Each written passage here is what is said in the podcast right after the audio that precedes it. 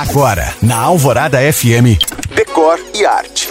Você já pensou em incluir aí na sua casa, na sua loja, escritório ou restaurante, algumas plantas para humanizar os espaços e gerar conexão? E aí já desistiu, pensando na trabalheira que isso ia dar? Regar, limpar, podar Pois é, hoje eu trago uma boa notícia, ou melhor, uma dica de ouro: plantas preservadas. São plantas naturais que dispensam água, ar, luminosidade e ainda podem viver de 5 a 10 anos. Isso mesmo, prático, né? Ao contrário das plantas artificiais que sempre me incomodaram, as plantas preservadas são naturais mesmo. Nasceram e cresceram, só que foram colhidas na época de seu maior esplendor e passaram por um processo de preservação através de produtos químicos para garantir a aparência natural por muito tempo.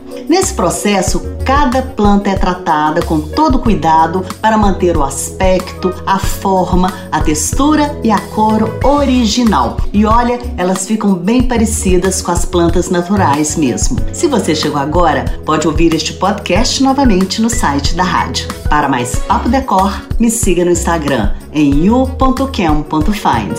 Eu sou Janina Esther para o Decor e Arte.